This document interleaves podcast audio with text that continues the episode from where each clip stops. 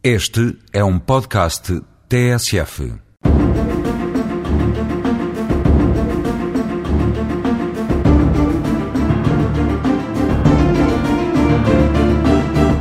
Com alguma frequência, a comunicação social fala sobre a detenção e sujeição a interrogatório de suspeitos da prática de crimes, alguns dos quais detidos em flagrante delito. Neste interrogatório, o juiz, no final, em função dos elementos probatórios recolhidos e dos indícios existentes, define as condições em que o arguido fica a aguardar o desenrolar do processo.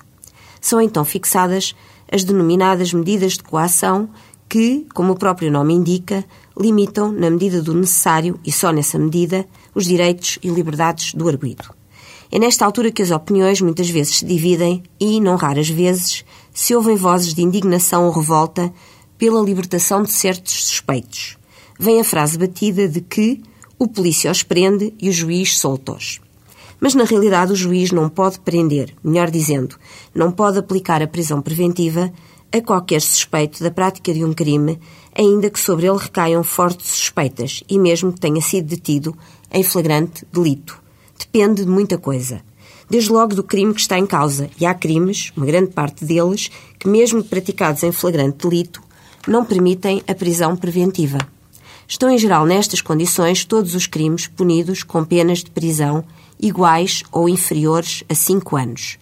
Acresce que a lei define com rigor as circunstâncias em que se devem aplicar as várias medidas de coação.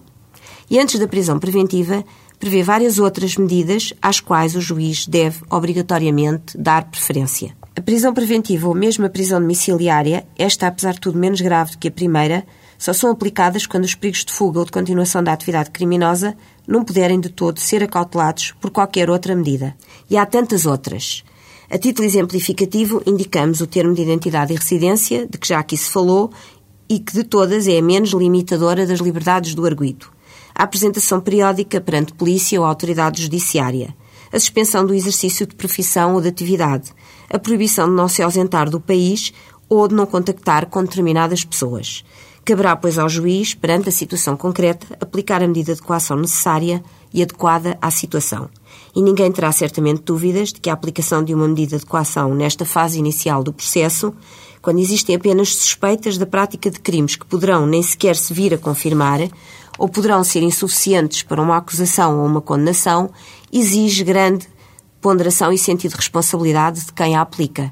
Talvez assim se perceba melhor por que razão, em tantas e tantas situações, o juiz acaba por colocar em liberdade quem, à partida e de acordo com o senso comum, deveria ficar preso.